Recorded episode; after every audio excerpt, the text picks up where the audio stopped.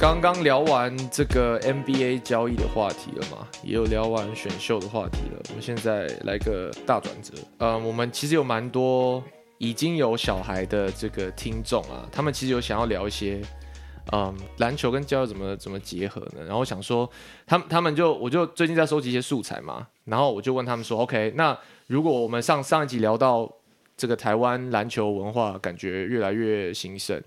然后也越来越多不同的这种 职业出来啊，不光是不光是职业球员啦，包含还有 YouTuber 啊、训练师啊，然后还有一些媒体、自媒体这些这些部分。所以想说，大家会因为嗯环境慢慢的看起来变好，然后会比较愿意可以接受让呃小朋友去走体育相关的路吗？你们怎么想？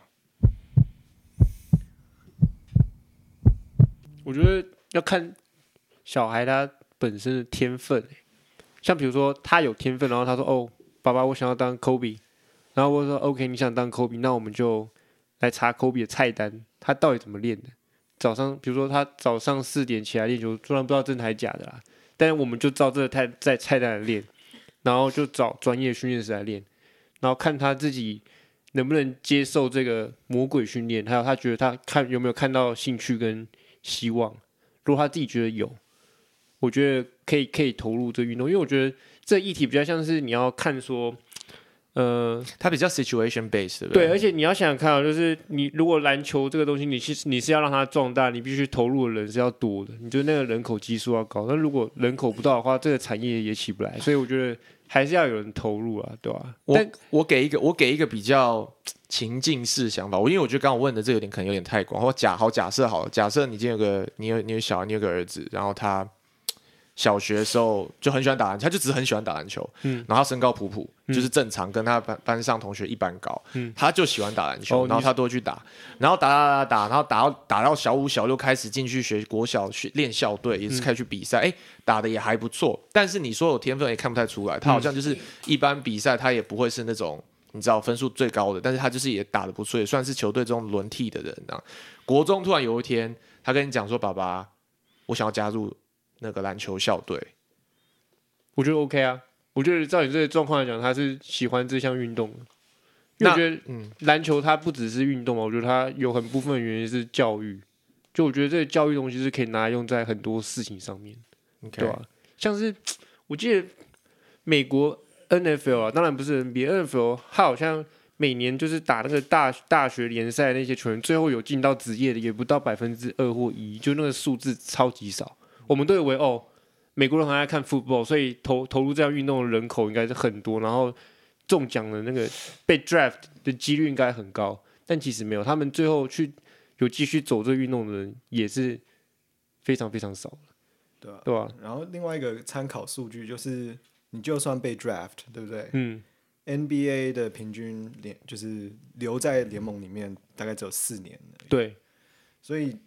你这个听起来好像在哪里走运动都不可行啊，因为那个，对但是你要想说，你要想说，呃，我们刚刚讲的是不是只有当球职业球员这个选项？哦，对啊，他有很多路可以走嘛。但是，但是，但是现在问题难就难在说，你要怎么样把它跟就是升学的文化做平衡，那是最难的地方。那你要怎么做？就是因为这，我我觉得这有点像鸡生蛋，蛋生鸡的问题。就是说，哎，大家想说啊，这个产业这这个这个这个走向这样子不会变好，所以我就不敢让我的小孩去走这条路。但是你如果不让你的小孩走这条路，那边也不会变好，然后就变成一直在一种拉扯，你懂吗？就他到底要不要走这条路，就是一个很难解的问题。对啊，我举个例子好了，我们我我念的高中是有体育班的，体育班他们真的是另外一个体系，像他们真的。都不用都不用会念书，就是可能我们考国文、考数学、考英文都是考那个程度可能还蛮高的，可他们考试就是真的，他们的考卷是超级简单，就是他们只是要那个成绩、那个分数，让他们可以继续留在这个教育体制里面受教育。但我不知道美国是怎样，但我我听说在这边你要上场打球的话，你必须要 GPA 达到一定的程度，不然你是会被。竞赛或者是退队，所以好，所以你的意思说，在台湾，你的小孩如果国中说我想要爸爸，我想要打校队，嗯，你会让他去打？我会让他去，你会支持他去打？我会支持，而且我会支持他在学业方面也可以有不错的表现。那如果他说他要去体育班呢？呃，体育班哦，国就是像你刚刚讲的，台湾现在种考试，台湾现在考试哦，那我觉得不可以哎，对啊，不可以。我觉得不可以去念体育班。所以你的小孩终究还是社团性质的，就是跟我们在座可能其他人一样，就是属于我们是兴趣流。因为你你你你那个社团也是可以做的很好啊，就看你有没有那个热社团可以做。对啊，但我觉得你要达到职业这种，就不是社团性质可以达到。但如果你的就今天的问题是说，如果他想要走这个很专业的方向的话，是你可不可以？就你有没有办法支持他？更深层的问题，其实这个就跟体育稍微有点偏离。但是我觉得更深层的问题是，你要怎么样让你要怎么支持你小的兴趣？然后，但是你要怎么样不要用你的价值观去强加在他的价值观上？如果今天你觉得你因为因为你不让他去，是因为你觉得你以后升学比较好，你才有饭吃。但是如果他不觉得他这样快乐嘞，怎么办？没有，我就会。我就觉得，就是可能是我我们家庭的关系，就是从小到大，就是每个人在每个阶段都有一个本分。那你现在是小孩子，你不用赚钱，这已经是一个很好的 privilege。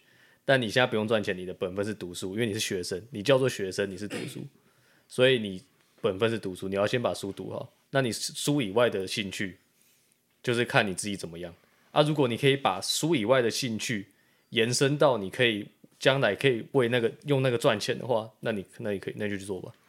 但一般人来讲，体育这方面可以在金字塔上面那些人太少了。你看，从 JHPL 到 HBL 到 UBA 到 SBL 或 CBA，他一层一层慢慢筛筛到最上面那些人，真正可以拿个年薪两百万或是三百万台币的人太少，是可能是百分之一或没有，应该是千分之一之类的。所以我的点是，我觉得小孩。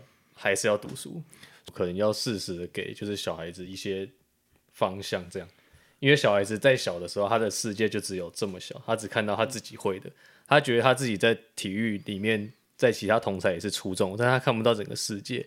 那你有时候就是要跟他讲说，这整个世界是怎样，你你有办法用体育去赚钱吗？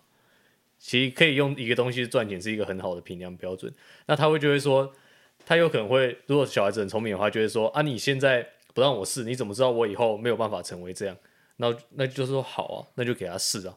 那试的标准就是要让他成绩要到，毕竟他的本分还是学生，所以成绩要到。然后，然后你去玩你的体育。我先我先讲讲一个 end game 好了，就是假设我们前面这这直接跳转，跳到最后，你小孩长大到三十岁了，然后他有赚到钱，然后他是。父母觉得价值观中是 OK 的职业，但是他不快乐，因为他觉得有遗憾，那怎么办？你在说你在说你吗？我没有，我我我很快乐啊。但我的意思说，如果今天他不觉得，他不想要做，你觉得是你的价值观说是成功的事情，怎么办？哦，你懂吗？就是现在现在现在问题，这是这是问题啊！就问题是说，当然最好的就是我爸爸妈妈觉得。什么样对我是好，我长大我也认同，那就是那那最好了。嗯，但是问题是说，如果我就走到很后面了，我发现我照我爸妈的路走，但是我就不喜欢呐。我就算现在达到他说讲讲我哦，譬如说我今天我爸妈我当医呃念医生医医学院当医生，结果我当医生了，结果我不喜欢，那怎么办？然后他就开始怨恨说。我当时就是那怎么办？如果你是这个人的父母，那你你你会怎么？可是我觉得这个东西追根究底，这个问题是价值观，就是应该是说不能有走到这一步的时候。所以我觉得最重要是你要怎么教育你的小孩，让他觉得他有自己的选择，而不是用你的价值观去告诉他说你觉得什么是对，什么是不对呢。就是你要让他可以有选择，但是你让他在选择。的时候中了解说，哎，除了兴趣之外，有其他要考量的东西。我觉得那个吉巴讲很重要，是就是你要让你要让他知道说，就是除了有呃兴趣以外的事情，是你要可以为自己负责。比如说我以我自己来讲，我觉得我的父母怎么对我，比如说我的父母呃帮我缴学费，让我念到大学，让我出国念书，然后我觉得哎这是我的标准，我就跟他讲说，哎，我就是提供你一样的标准，然后在这个框架之下。呃，不要说框架，在这个你有这个条件之下，你可以去做你想做的事情，你也可以不一定要念书，但你要确定你可以对自己的未来负责。那我觉得，我觉得这样就是可以接受的。那至于说，哎，他有没有办法在体育这条路上拿到诶很好的成就，或是他如果诶，我觉得我蛮多朋友后来念物理治疗啊，或是当一些什么呃跟着一些田径队啊，一些什么队伍当一些这种就治疗师，我觉得这样也不错。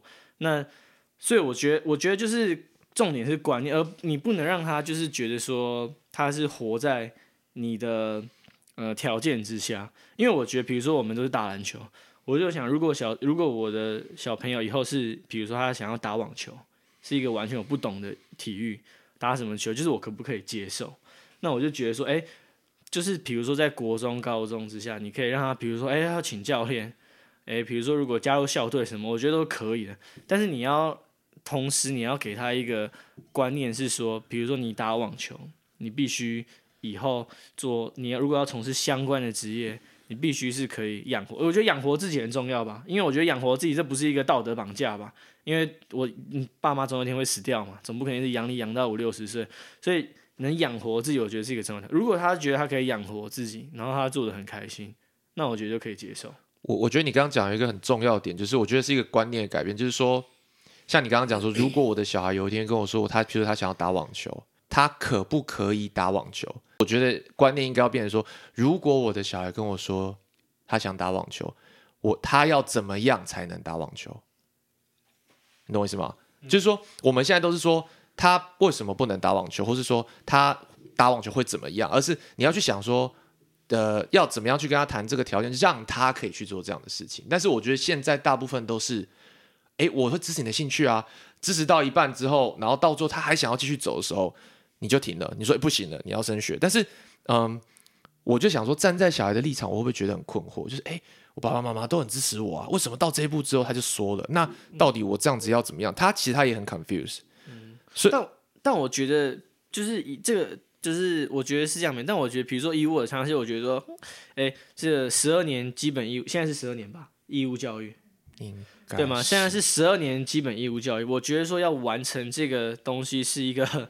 很基本的东西，但是我不会说，如果今天他真的，比如说他国中毕业跟我说不行，我高中以后我就不念，但是我就是想要打网球，我就是要成为职业，那我觉得父母的责任是在于跟他讲说，你选择了这条路以后，未来是怎样，嗯，然后，但是因为我觉得这，我觉得这地方很难的是，因为你的小朋友国中毕业的时候，他不会了解。他没有高中学历，或者他没有大学学历，对他未来影响有多大？嗯，就我觉得父母的本分是，我觉得是我们这一代啊，就是前面一代对我们的教育可能不是这样，但是我觉得我们现在受到的教育是蛮自由的，所以我觉得我们要传达，但或许比如说十年之后，现在不是这样，但不，我想法是你要传达的是很比较。你要给他一个呃对的价值观，也不要说对的价值观，你要给他你的价值观，但是同时尽量不要用你的想法去绑架他。所以你必须要告诉他说：“诶，你不接受十二年教育的原因是什么？”那当然，比如说我理想是我当然是希望，比如说我小朋友他国高中都是一打球，那我希望他至少高中毕业嘛。高中毕业如果真的不想念大学，然后想要成为职业球员，然后有这个潜力的话，那我觉得可以。但如果我说今天说，哎，国中毕业就不念高中，我觉得这是比较难的选择。所以要怎么样沟通，然后告诉他说，哎，你这样的选择对你的未来是，哎，你要负很大的风险。那我觉得如果经过很多的沟通的话，小孩最终决定要是这样的话，那我觉得可以。可是我觉得底线很清楚，一样就是你到了，比如说你大学毕业，或者比如说你研究所毕业那个年纪，我就不会再给你任何钱。我觉得这个底线是要讲清楚。所以，所以，所以，其实你觉得，如果条件谈拢了，你可以接受他没有被你说服，即使他跟你的价值观是冲突的。对我现在觉得我可以，但因为我现在没小孩，respect。我这是我觉得这个 OK。所以吉巴，你想的意思是说，就算 嗯，他他可以刚刚那个李欧的意思是说，如果今天经过沟通之后，他跟他的小孩价值观就算是相左的，但是。他觉得有我们，我们大家讲清楚之后，他是可以支持。然后，那你觉得你嘞？我讲一个比较极端的例子，就是你要么你跟你小孩子有价值观不一样，然后你们沟通好了，沟通好之后，你就会，你你就算可能二十五岁，然后你可能那时候的你选那那时候选择当运动员，然后你没有成功，你那时候可能就不会后悔说，哦，我妈怎么当初都没跟我讲啊，当运动员不行啊，你可能就不会有这个。啊，早在那边说，靠，我妈怎么没叫我继续读书？对，要么就第一种，你没有沟通过，要么就是第二种，你的爸妈直接把你说，直接把你说服，直接用价值观灌进你的头脑里，那你这一辈子都不会再想到说你小时候想当运动员，然后这是个后悔的决定。对，你妈，你妈是这样吗？我不知道，所以，所以没有，所以我的意思是，问题是问出来，你是，那你是哪一种啊？重点是你是哪？我是哪一种吗？我不是说你是小孩，我说你是家长的话，你会做哪一种事？我不 care 你妈对对你做什么，我不想知道。我我讲难听的，就是对对小孩子比较没有主见的话，就是小孩子有可能比较有主见，有一些小孩可能比较有啊。我跟你讲，今天情境就是爸爸，我想要国中去打校队，躲避球吗？不是啊，对，any，那我会先考他一些问题咯，就是我想说，啊，你以后怎么怎么赚钱？快转，快转，所以所以价值观就都瞧好了。你讲的他就是知道，他都有符合吗？他没他没有符合啊，他就他他都知道，他都知道，他可以负责，他可以负责，他都知道，那就是我刚才讲的第一个 case，就是就是他想要去做，然后我们已经达成一个 deal，那我就是给他去做，所以你那所以他他对他之后没有本钱后悔，嗯，他他为自己负责，那就这样，respect 好，就只能这样。还有谁？那你呢？那你呢？Jim？啊，我就我也是啊，我也是 respect 这种啊，我有在想啊，所以如果你小朋友跟你说我要打网球，不要说打网球换一个，他说他要当画家。嗯，十二岁那个国中毕业说我要当画家，嗯，想画一辈子，这样也 OK 吗？可以，可以，但这就一样要讲，一样一样要他可以理解的程度。譬如说他现在才三四岁、四五岁，那我就觉得不行。OK，而且他在讲讲，他可能下礼拜就忘记了。没有，我说就是国中毕业要升高中，他说我不要考高中啊，不要考高中，没有，你可以去念美术班啊，你想画画啊。对啊，如果他说可以啊，可以啊，可以啊，可以啊，就我觉得要讲清楚。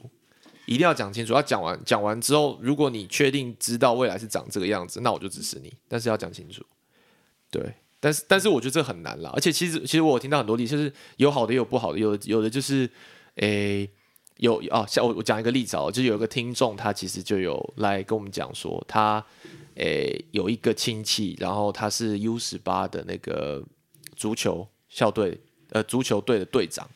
然后他已经他他就是参加大大小小比赛，他现在不是不是有多人入学嘛，然后可以加分啊，干嘛干嘛的。然后他就用那些加分上了清大，然后他当时就想说，我要用这些加分上清大，还是我要继续走体育这条路？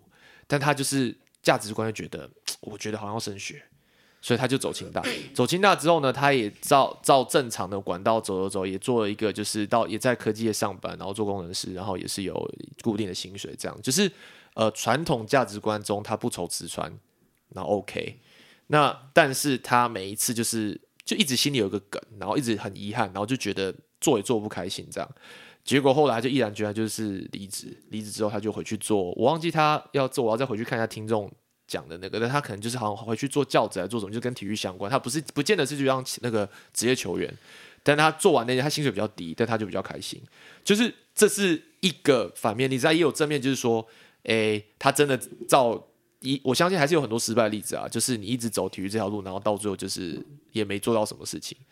哎，可是我觉得第一个不能算反面例子，因为我觉得第一个就是那个我感觉啊，是他他就是他的爸妈让他自己做任何决定，应该我猜测啦，我是听起来是这样，就是说他是自己选择要去清大，然后他自己选择的，但是。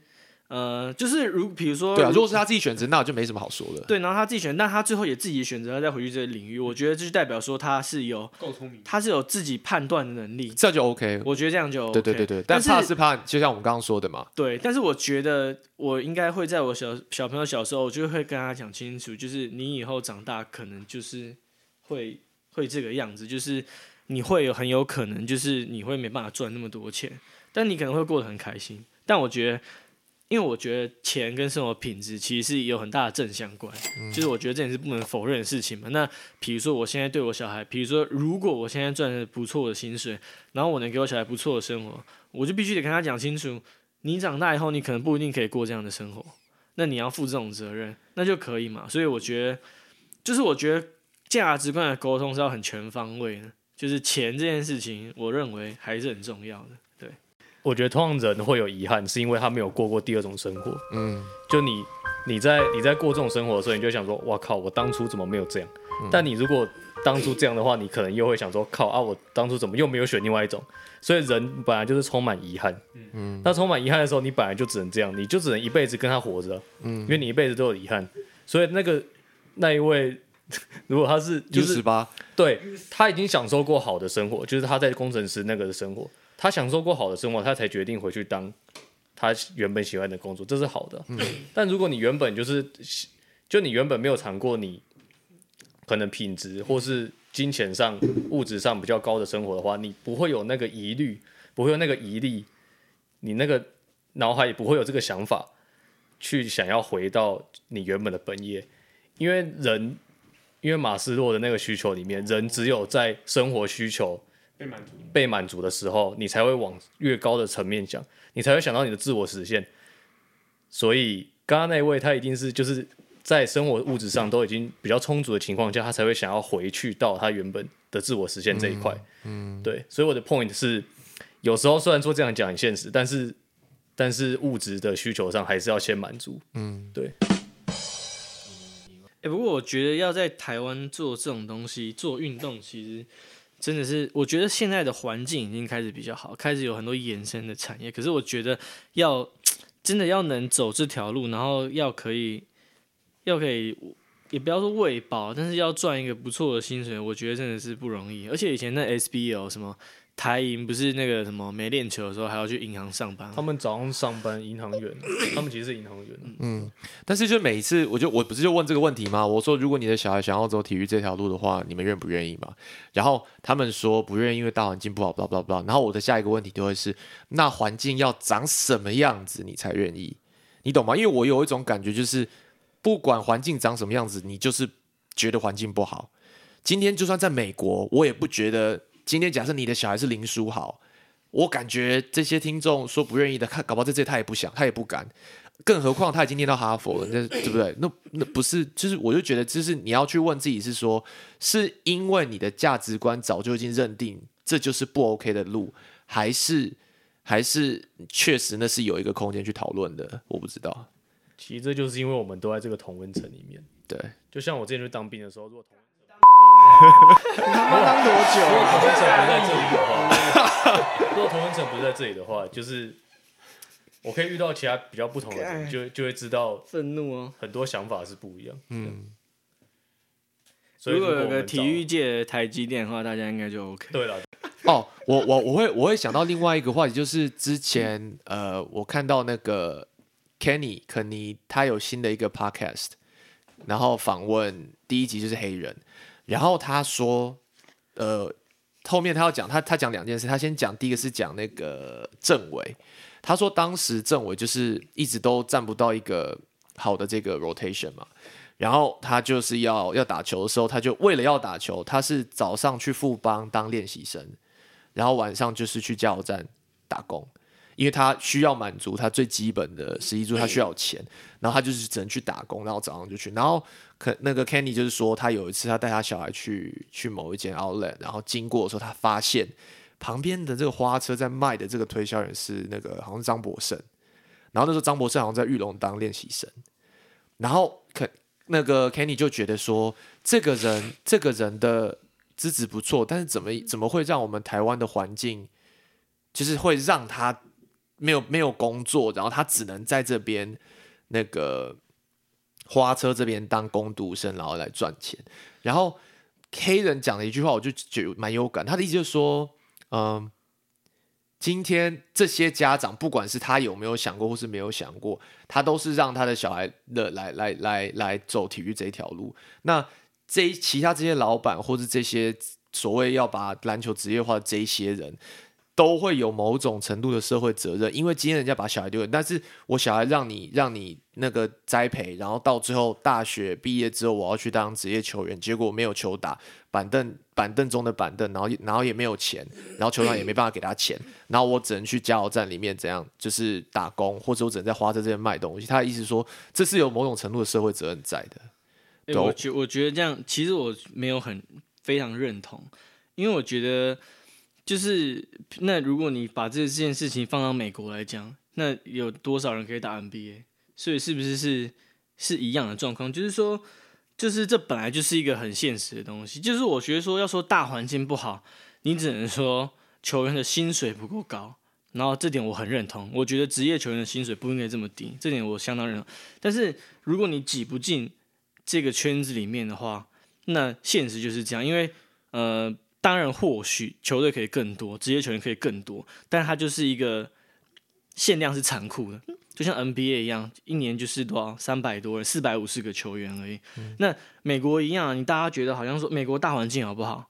美国球员薪水多不多啊？但是挤不进这里面的人有多少人？嗯，所以我觉得这个是，我觉得机会来讲，的确可能会没那么多，但是我觉得并不是那么呃离谱的多，呃离谱的说少很多。我觉得一样的例子是说，比如说今天这个是我小孩，然后呢，呃，比如说这个人他是要去打球嘛，然后那他是因为他为了要赚生活费，呃，所以他必须靠打球额外的时间去打工。那我觉得。如果今天这件事情是说他不是球员，他也要做这件事情的话，那是不是对于他来说，对他自己本身来讲机会是平等的？因为他不管有没有打球，他都是必须得去打工嘛，因为他的家庭没有办法供养他。那如果今天是说他的父母说，哎，你要打球，我就不给你钱，那我觉得这样就是不公平的。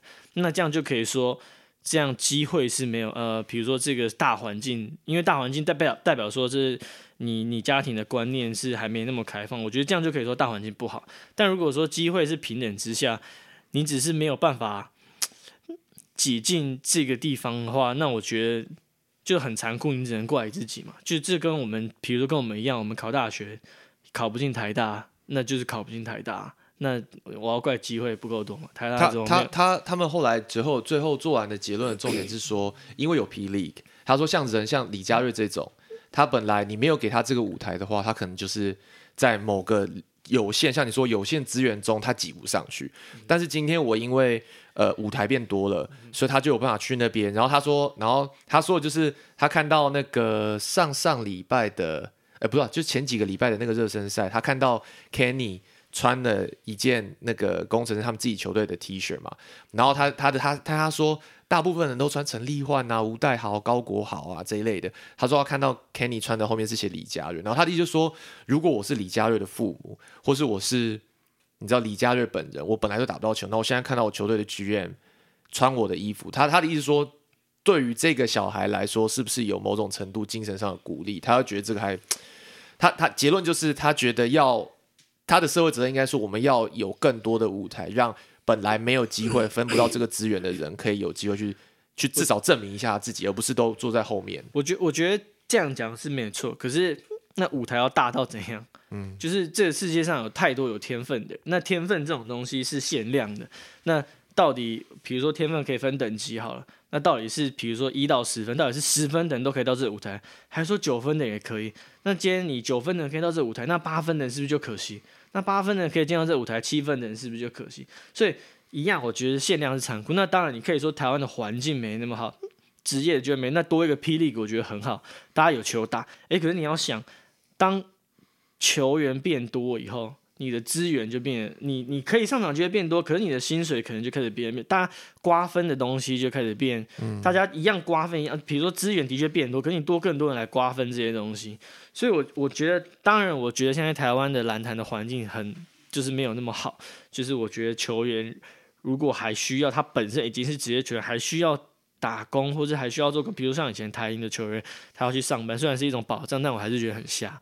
就是这样的话，我就觉得说，哎，这环境真美好。但是，就是嗯，我觉得说这东西本来就是有限的，就是那你到底要大到怎样？当然说，当然说鼓励有天分的人，我觉得很好。可是那到底是？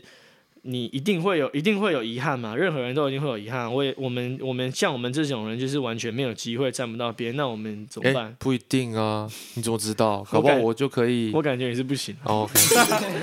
OK，OK，没有啦。但我的意，但我的我的想法是这样，就是说，我觉得的确环境没那么好，但是就是限量是残酷的，这个在哪里都一样，在美国也是一样。但当然可能会有。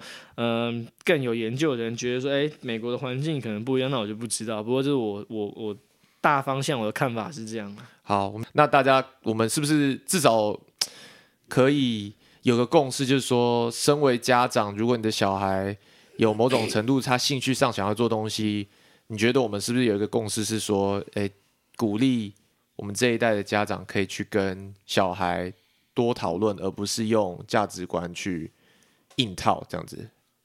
是是啊，是是。像我小时候想参加躲避球校队，哎哎，为什么国中就没有校队？然后为什么没有提保生是躲避球提保我认真觉得，我认真觉得躲避球可能全台湾呃，不，全世界在打打这么兴盛，我想台一个大概是台湾吧。我觉得为什么国中之后就没有躲避球？原因是因为大家都发育的比较完整，那个砸下去是会出人命，就是会脑震荡的，对吧？啊，小学生丢丢可能好玩。有没有看过斗球的弹屏？有啊，跟杀人网球一样，后面杀人躲避球。那个斗球的产品，就每次打打到那个最后只剩一两个人的时候，我都会用那种火焰球，然后从从那个底场底底边助跑，跳跳在空中，然后空中转一圈要丢，然后球其实更没有力气的。